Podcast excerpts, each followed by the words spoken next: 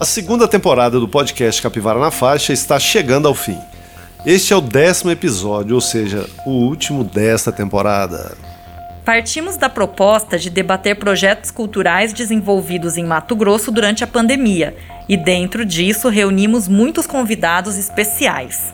Entre eles, o pessoal do projeto Quintais da Cultura Popular Cuiabana, que foi desenvolvido pelo Instituto Inca. Junto com eles, muita gente boa passou por aqui. Esse projeto foi possível, o Quintais da Cultura Cuiabana, graças a uma emenda parlamentar da Assembleia Legislativa de Mato Grosso.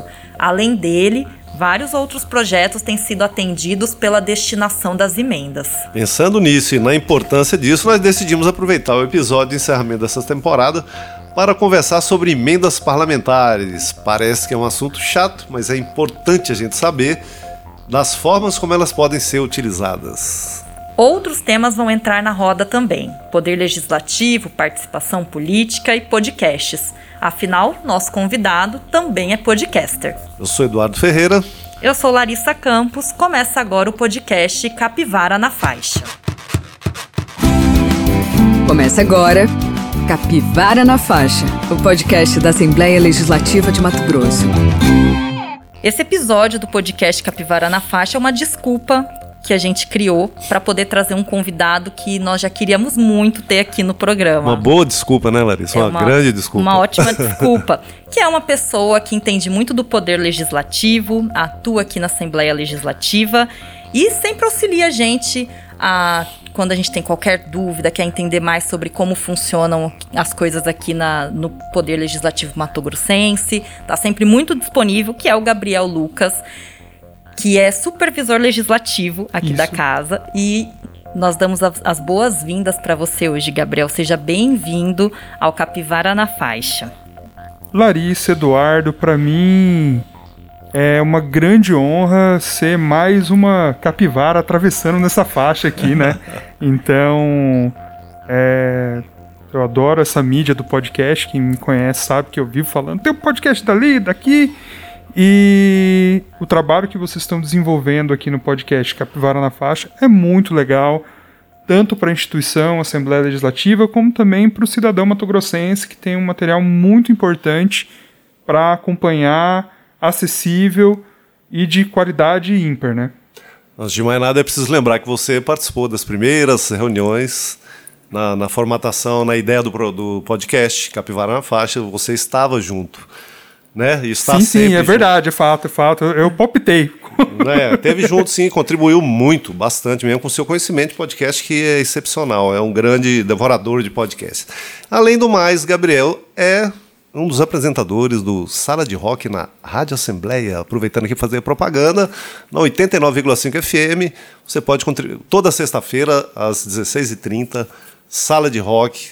Gabriel está sempre lá. É um grande conhecedor da cultura pop ele é um cara que está muito antenado, já teve sites aí de na época de, de da é, música da cena independente exatamente. aqui no Mato Grosso. É, tô aí, né? Além do, do trabalho que a gente desenvolve aqui na, na Assembleia, nessa parte legislativa, né?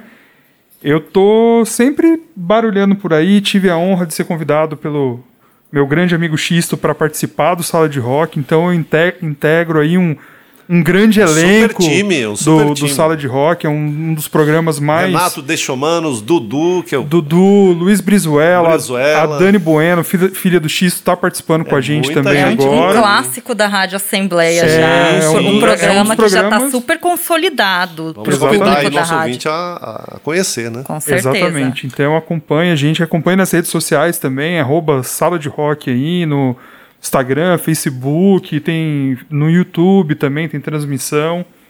Em breve, inclusive, já vou, vou soltar uma novidade aí. Teremos também o Sala embalado como podcast, a parte da, da, da conversa nossa, né? Mais um para somar aí, né? Exatamente. Legal, isso, legal. Gabriel, antes da gente começar, quer dizer, antes não, porque já começou o bate-papo. claro. É, queria saber como é que você chegou aqui na Assembleia, como é que você entrou aqui e quais atividades você desenvolve aí. Pois é, eu tive uma oportunidade para trabalhar com então o deputado Guilherme Maluf, aí durante a presidência dele. É, e cheguei aqui, é, eu sou advogado, né? Para trabalhar na parte jurídica, mas eu não sabia exatamente como, onde e tive a sorte de trabalhar com muita gente boa. Já falei do Xisto, vou falar, já falei do Xisto no Side Rock, agora vou falar do Xisto, é, que era o consultor técnico legislativo da mesa à época. Trabalhei com ele e comecei nessa parte de assessoria parlamentar, ajudando inicialmente o deputado Guilherme, mas depois de uma maneira mais institucional, é, ajudando aí no processo legislativo, tanto na, na, elaboração de projetos, como também na tramitação, e aí tomei gosto. Hoje é parte da minha vida profissional, pessoal, essa questão do, do processo legislativo, né? Meu, meu trabalho, enfim. Parece meio impossível tomar gosto, né? A, a princípio, para a maioria das pessoas, deve parecer uma coisa burocrática e tal. Tomou gosto mesmo? Muito, muito, muito. Eu me reinventei no direito. É... É, quem cursa direito sabe, essa a gente usa o instrumento lei, as normas, mas a, a produção das normas é uma coisa que não está na academia. Nem um então, pouco. É uma, eu me apaixonei por esse, esse lado novo, esse, essa possibilidade de exercer uma, uma, uma produção jurídica no legislativo. Então, é, essa questão também de, da quantidade de temas aqui na Assembleia, vocês que estão aí na comunicação sabem também muito bem que eu acho que o nosso trabalho anda muito em paralelo. Então, tem dia a gente está discutindo os direitos e os deveres do servidor público, outro dia são questões de meio ambiente, questões de direito do consumidor e, e bem, isso daí me encantou. É, hoje em dia também, além de do trabalho aqui, eu estou escrevendo sobre processo legislativo, lancei um, até uma newsletter chamada 15 por dia, convido todo mundo aí para procurar. Tem um podcast também chamado Ato, que é o tema é processo legislativo. É, bem, tem hora que minha esposa também não aguenta mais falando de projeto de lei de política, mas eu, é uma coisa que eu gosto muito de fazer e é uma coisa, de fato, hoje marca a pessoa que eu sou. Com certeza, e a gente que te conhece sabe muito bem disso. Eu vou falar também um pouco como pessoa que estudou direito, também fiz faculdade de direito. E isso que você fala é muito sério, né? A gente não tem essa vivência enquanto acadêmico. E eu acho que um ponto muito interessante que a gente percebe, o Eduardo perguntou se você tomou gosto, é da maneira como você trata a questão e busca também trazer esse didatismo, que eu acho que é tão essencial para os assuntos que circulam aqui na Assembleia Legislativa, justamente para a gente tirar essa visão de algo que está ali tão burocrático, tão inacessível. E uma das suas características sempre que a gente conversa é isso, né? De tentar trazer isso numa, de uma forma mais simples, mais direta, mais acessível. E isso também é muito importante.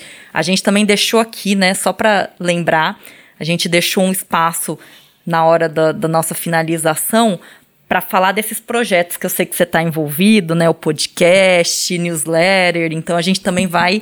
É, você que está ouvindo a gente e que de repente está se perguntando como ter esse acesso, a gente vai falar disso também ainda hoje.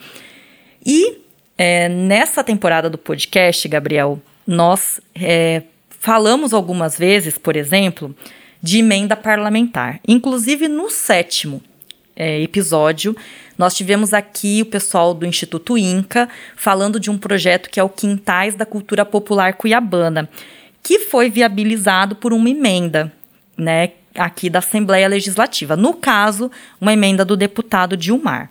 Recentemente, também foi lançado aqui em Mato Grosso um portal chamado MT Música e Mercado, que é da produtora, né, um projeto da produtora Trinca, e que também foi possibilitado por uma emenda dessa vez do deputado Allan Kardec. Né? Nós tivemos a ideia aí de trazer essa questão das emendas e falar um pouco mais disso também, da relação disso também com a cultura, porque o nosso, a nossa segunda temporada tem esse viés da cultura aqui em Mato Grosso. Então a gente quer saber, né? Você contar um pouco para o nosso ouvinte do podcast o que, que é uma emenda parlamentar. Tá, vamos por partes. Primeiro, antes de tudo, a emenda em si é, é uma coisa, é um, é um projeto para modificar, alterar um outro projeto que está tramitando na casa, um projeto de lei é, é da natureza do processo legislativo que um parlamentar ou governador apresente uma proposta, vai falar, olha, vamos é, é, fazer alguma coisa de um jeito X. E, o, e é da, da função do parlamentar apresentar modificações. Ele pode falar, não, tá tudo bem do jeito que tá, mas ele pode falar, não, vamos modificar um pouco, ou diminuir o, é, é, o assunto, tá tratando de muita coisa, vamos tirar aí um, um, pouco do texto, colocar mais texto. A própria palavra emenda já é. Exatamente. Já dirige a isso. Né? Isso. E isso é a emenda aí, em termo geral que está permeando aí nosso processo legislativo. Só que quando as pessoas falam de emenda, eles estão falando de um tipo mais específico.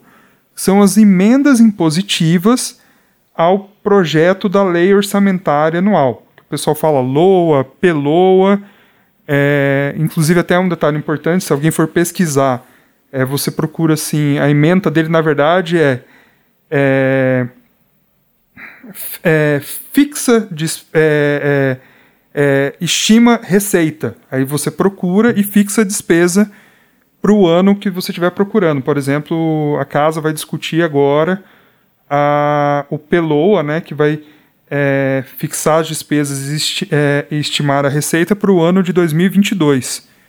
Essa discussão vai começar em breve.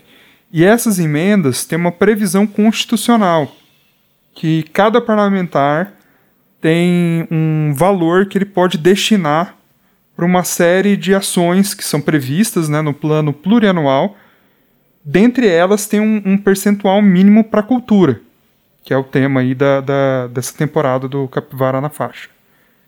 É, essa destinação, esse valor que os deputados têm, ele corresponde a 1% da receita corrente líquida do ano anterior ao projeto. Quer dizer, então, para 2022, é, o, governo estadual vai estimar aí quanto foi a receita corrente líquida e 1% desse valor, e isso é a receita corrente líquida do ano passado, então 1% desse valor vai ser destinado para as emendas. Aí tem toda uma série de subdivisões. Na realidade, esse 1% ele corresponde ao, ao, ao, que é investido também em nível do executivo, né, na, na, cultura. Não deve passar de 1% também, se não me engano é 1 a 1,5%.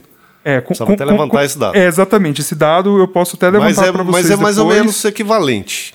É, assim, exatamente. Me, é, é, é, é, horrível assim ouvir, porque eu, como militante da cultura, como um cara fazedor, um cara que hoje pesquisa e, e é superativo, como eu sou mesmo na cultura há muito tempo, é, me, me dói um pouco quando se fala assim, uma porção mínima destinada para a cultura.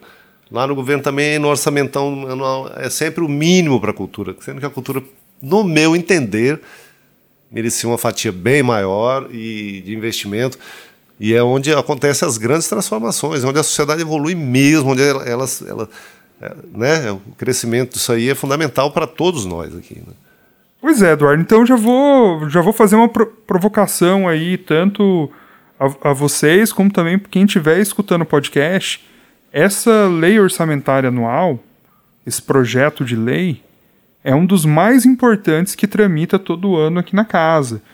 Porque é quando a população de Mato Grosso, por meio dos seus representantes, os deputados estaduais, ela pode, ela pode interferir nesse projeto de Estado. É lógico que aí cabe uma consideração mais técnica, porque não é só a, o PELOA, né? tem o PLDO, que são as leis de diretrizes orçamentárias, e também o projeto do PPA, que é o Plano Plurianual, que é alguma coisa mais programática. Ele é um plano aí de quatro anos. Mas nós queremos essa provocação que você vai fazer agora, que é justamente falar da emenda parlamentar e de como a sociedade pode acessar isso. Exatamente, mas eu estou fazendo até uma provocação antes, porque aí vai além dessa emenda impositiva, mas também toda a discussão do orçamento. Quer dizer, é, se a sociedade matogrossense entender que, que o orçamento da cultura poderia ser maior, é o momento dela por meio de seus membros de sociedade organizada, vir conversar com o parlamento só de uma maneira bem básica. Tem, existem sempre duas audiências públicas que tratam desse projeto. onde a sociedade inteira é, é convocada, então geralmente vêm os técnicos lá da Secretaria de Fazenda, secretário, os deputados participam e é um momento de discussão de ideias, de pensar o Estado.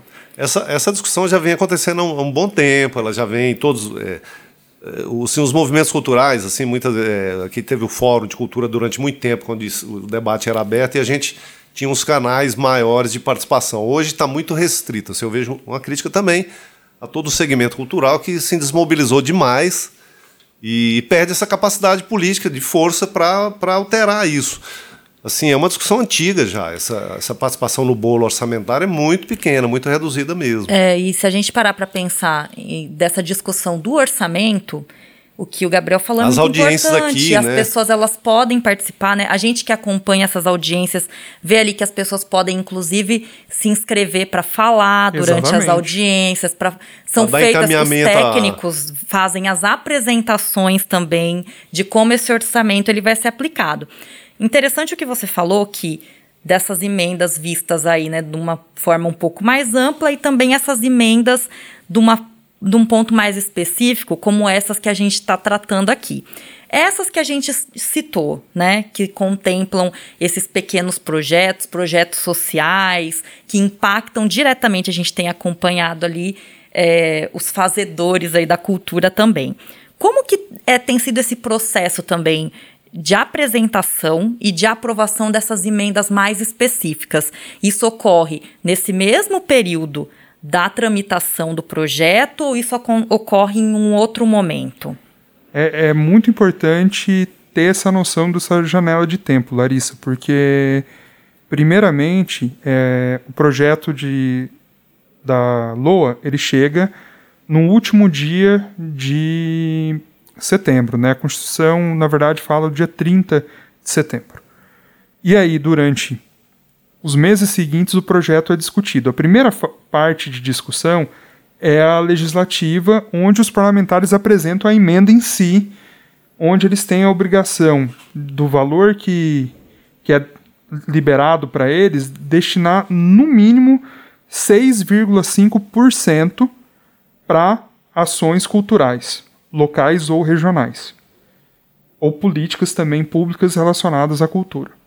Então, quer dizer, cada parlamentar, independentemente é, se ele for um parlamentar próximo da cultura, ou inclusive é até interessante isso, fazer um mapeamento dos parlamentares da região, mesmo que a priori eles não pareçam tão ligados à cultura, tão eles engajados, têm, né? Exatamente, tão engajados, mas eles têm uma obrigação constitucional de levar 6,5% das suas emendas impositivas para a área cultural. Ou seja, ele já tem essa prerrogativa. Então, muitas vezes é só ir Esse bater recurso um não papo pode com ser, eles. não pode ser, não pode migrar, levar ele para outro, para outra despesa não, né? Não, é o Para ele- esse Exa- valor, é- ele- se ele não usar esse, esse, esse recurso né, como emenda, ele perde. ele perde. E aí, muitas vezes, ele faz uma destinação genérica a priori, e aí, depois, no ano do exercício do orçamento, ano,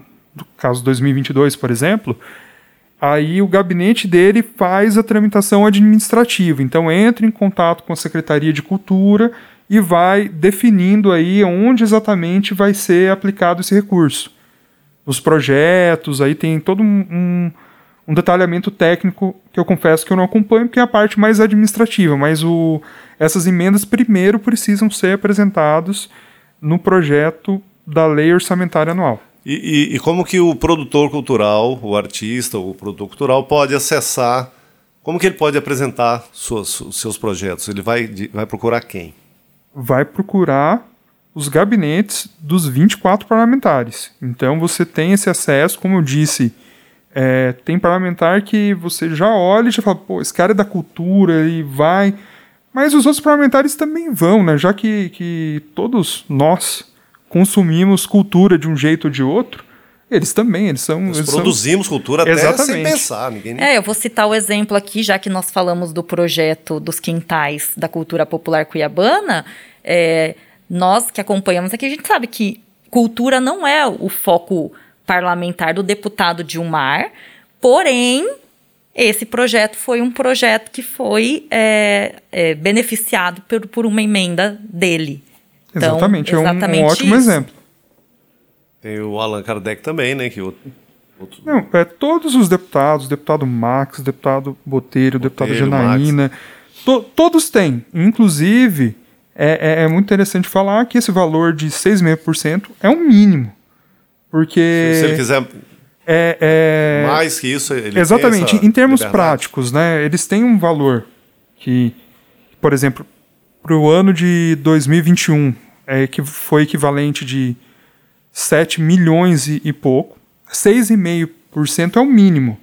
Eles têm outro, outros setores que também têm uma obrigação mínima de de- destinação, aí educação, cultura, esporte, mas eles têm 50% desse valor que eles escolhem a, destinação. Então, nada impede de que se o parlamentar possa enxergar um bom projeto, ele falou: opa, vamos apresentar uma emenda para esse, pra esse setor para viabilizar essa política pública. É, só Que- para fazer um adendo, né? É, isso que você colocou pra gente das emendas impositivas tá no artigo 164 da Exatamente. Constituição do Estado de Mato Grosso, acho que é o parágrafo 13.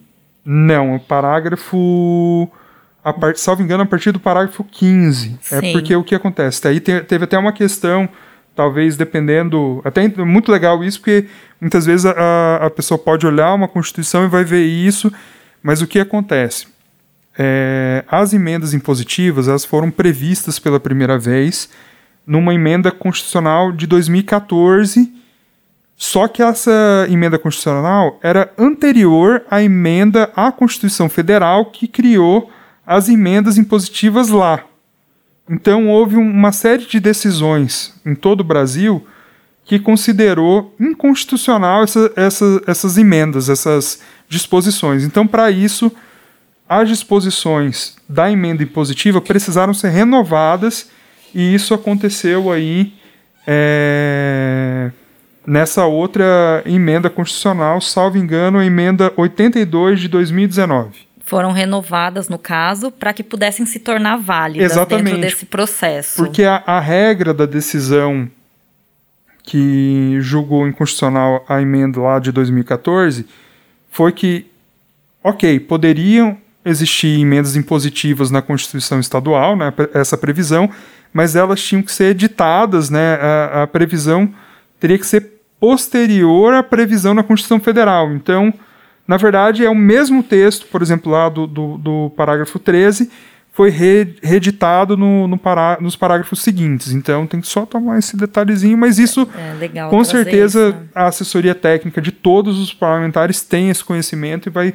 atender, inclusive, quem procurar né, para discutir esses temas de emendas impositivas. É bom que traz né, esse esclarecimento também e a gente É aproveita. o nosso objetivo aqui, né? Esclarecer Claro. isso e, e tent- e a, é, na a gente tem uma- um desejo de que isso chegue mais na população, na- nos produtores culturais, que, que é um canal também de recurso que pode ser buscado e e, assim a gente sabe por experiência que pouca gente acessa isso, pouca gente, é, a maioria das pessoas tem dificuldade até de compreender isso e não saber como proceder.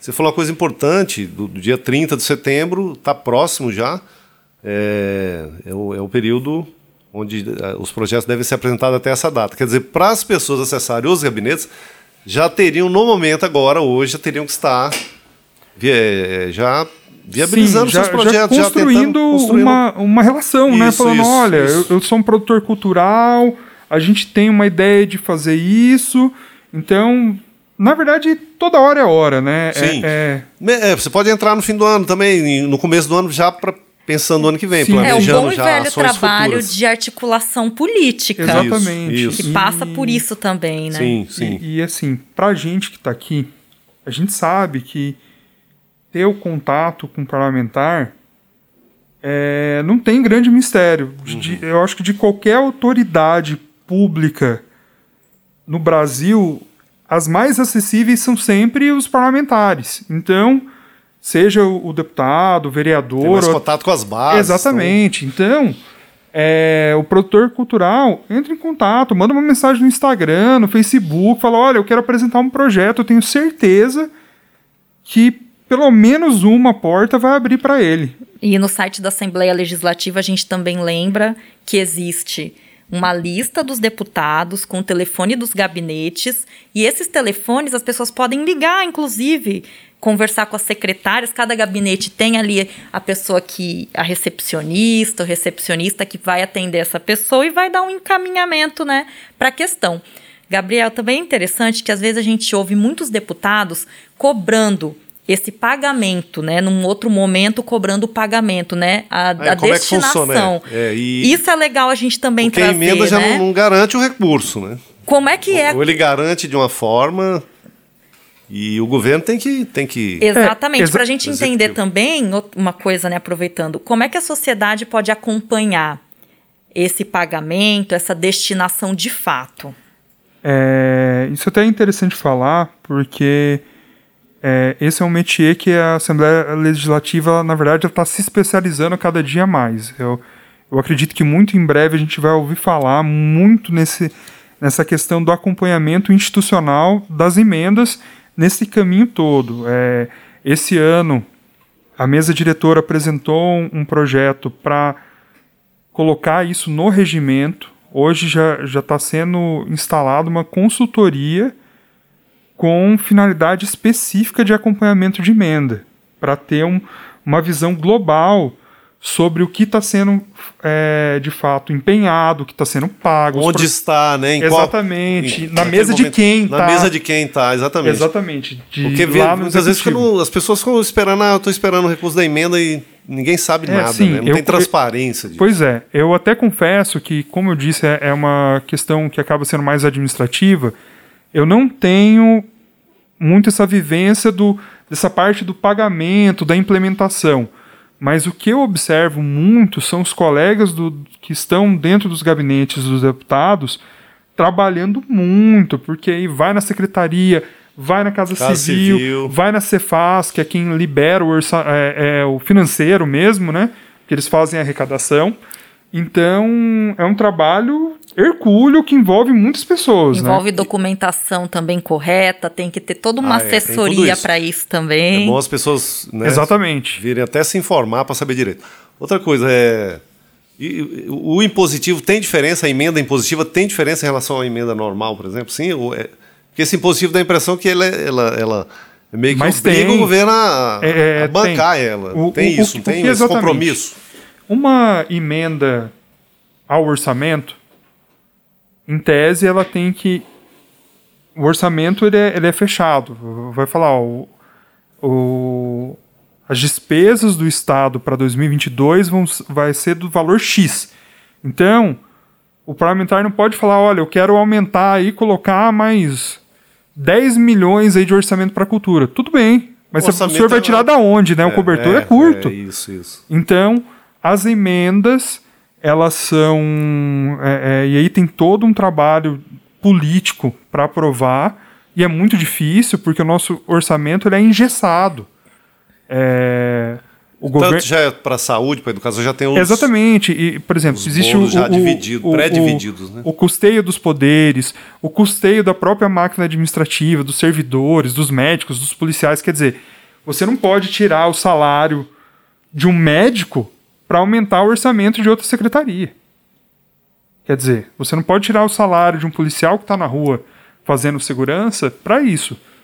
Então, o, o- o espaço orçamentário para Pouca, organizar pouca isso flexibilidade. né? quase nenhuma. Quase nenhuma. Na prática, quase nenhuma. Não. Mas isso pode ser discutido também. Sim. Mas aí a emenda impositiva ela já tem um valor carimbado. Porque de tanto carimbo que tem, eles resolveram carimbar um pouco para isso. Para que o, o- exista, exista essa, essa destinação.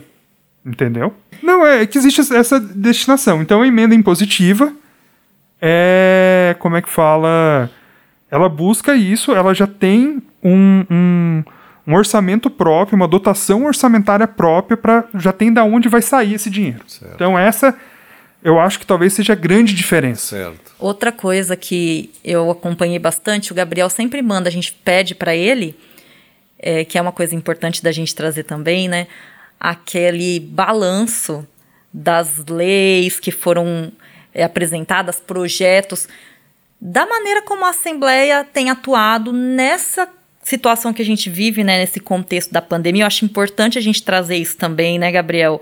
Falar um pouquinho de que forma a Assembleia Legislativa ela tem atuado no sentido é, também de colaborar com a sociedade em geral, minimizar, né, amenizar um pouco todos os impactos e o sofrimento causado por essa pandemia. Então, você sempre manda para gente, né, um trabalho muito legal também de todas as, todos os projetos, as leis já sancionadas. Então, queria também que você falasse um pouquinho para a gente desse trabalho.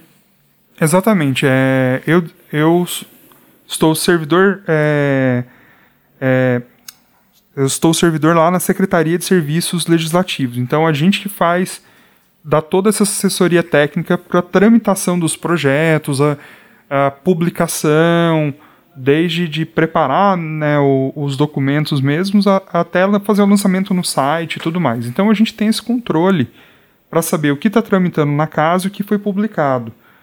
E o que a gente pôde observar bem de perto é que a Assembleia trabalhou muito desde o começo da pandemia para discutir esses temas, para discutir ações em prol do Estado, assim, nos mais variado, nas mais variadas frentes, né? Então a gente vai ter questões de saúde, é, desde a da, da, necessidade de usar máscara, né? A, a, lei estadual veio antes da lei federal, é, apoio à, à, população que ficou em desalento, né? Então tem programas sociais. Na, na vacinação, né? Exatamente, questão da vacinação.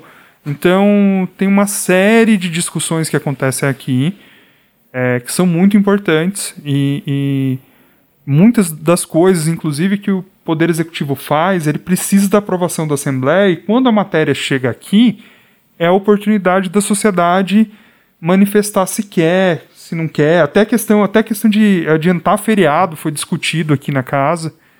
Então, são, assim, é, é, é dentro não só desse tema da pandemia, né, mas são, são muitas frentes. Então, é, é, fica também sempre o convite para quem está ouvindo a gente acompanhar o site da Assembleia, acompanhar é, os meios de comunicação, que você vai ver muita coisa acontecendo, porque de fato aqui as discussões não param, né, nenhum tema é exaurido de verdade. É o lugar do debate, é o lugar onde, onde a gente dá as diretrizes né, para seguir adiante.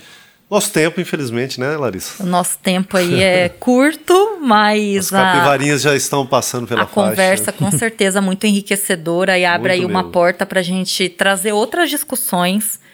Te, com certeza te convidar para estar tá aqui de novo com a gente. Opa, e aí eu é quero pronto. aproveitar também, né, antes da gente é, finalizar, é, pedir para você falar um pouquinho de alguns projetos que você está desenvolvendo. Eu sei que tem um podcast, né? Gabriel também é podcaster. E dá os endereços aí. Tem uma newsletter também. Então nós falamos aqui de muitos assuntos que com certeza você vai aproveitar esses instrumentos aí para aprofundar. Então fala pra gente, deixa as maneiras como as pessoas podem acessar, convidar a galera também para conhecer mais desses trabalhos. Pois é, é, é, na verdade eu acho que o, a, a maneira mais fácil de você conhecer essa, essa, outra parte do meu trabalho, talvez seria até seguindo no, no Instagram, no arroba Gabriel Lucas, porque lá tem a, o, aquele menu com os links para tudo. Mas, por exemplo, o podcast é o Ato. É um podcast que eu comecei a fazer ano passado. ATO, Ato. É, Ato. Que é até uma brincadeira. Sempre aqui tem os atos, não sei o quê.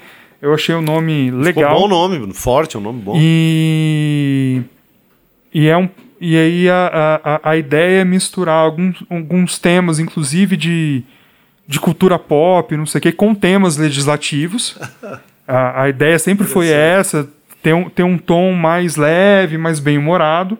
E recentemente também eu lancei uma newsletter, porque escrevendo o, os roteiros para o ato, eu falei, nossa, isso daqui tem muita coisa legal, às vezes tem um gráfico que eu quero, que eu quero colocar e, e mas o, o, a newsletter chama 15 por dia e, e, tem outra pegada um pouquinho mais séria, um pouquinho mais provocadora também, né? Até esse nome é uma referência à quantidade de normas que são publicadas no Brasil por dia, né?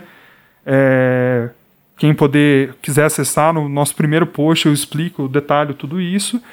E também um outro tema que eu acho que é muito importante na discussão de políticas públicas é que a gente precisa muitas vezes quebrar nossos vieses que a gente tem, às vezes umas, é, essas ideias pré-concebidas que nós temos é, de uma série de assuntos que, que a, a grande questão é que em política pública, na nossa realidade, não existe nenhum problema simples de ser resolvido. Porque, como eu já disse, o cobertor é curto em termos financeiros e as questões das vidas da, das pessoas são muito complexas, né? Você não vai conseguir agradar todo mundo. É, existe uma grande desigualdade no nosso país, isso não é segredo para ninguém. Então é, um, eter, é uma busca eterna por vários pontos de equilíbrio. É. Então, Falar de base... política, acho que hoje em dia é um desafio e tanto. Trazer isso para o debate, e com certeza esses, é, esses canais que você falou e criou, né, e criou e contou aqui pra gente, colaboram até, com é, essas mostrar discussões. Mostrar que é ser mais simples participar e, e a gente faz até isso. É uma pena, é uma pena não, eu acho que tem que romper com, com, essa, com essa resistência e não participar. As pessoas têm mais aqui procurar participar mais, que afeta seu dia a dia, afeta o dia a dia de todos nós. Participar é e conhecer mais conhecer né, desse processo Para poder participar vai ter que conhecer um pouco mais. E vamos aí, os canais de comunicação, a gente está nessa luta para isso, né? Exatamente. Valeu, para mim valeu, estou satisfeito, fiquei muito feliz, conheci muita coisa nova aqui, aprendi bastante com você. Larissa Eduardo, só tenho que agradecer, estou muito honrado, muito feliz em participar. A gente que agradece, Gabriel, e esperamos que numa próxima temporada, né, esse nosso décimo episódio, que é o último da segunda temporada, e mais pra frente a gente quer você aqui de novo com a gente. Obrigado. Valeu. Capivara na Faixa, o podcast da Assembleia Legislativa de Mato Grosso.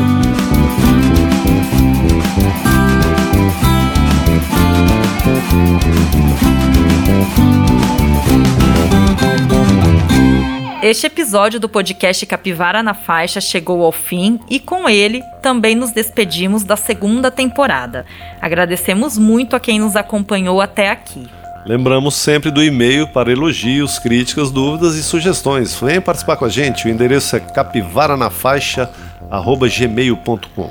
Produção e roteiro de Larissa Campos, apresentação Eduardo Ferreira e Larissa Campos, edição Evilásio Júnior, trabalhos técnicos de Jimmy Oliveira. Voltamos em breve com novos temas e novas discussões. Até a próxima. Você ouviu Capivara na Faixa o podcast da Assembleia Legislativa de Mato Grosso.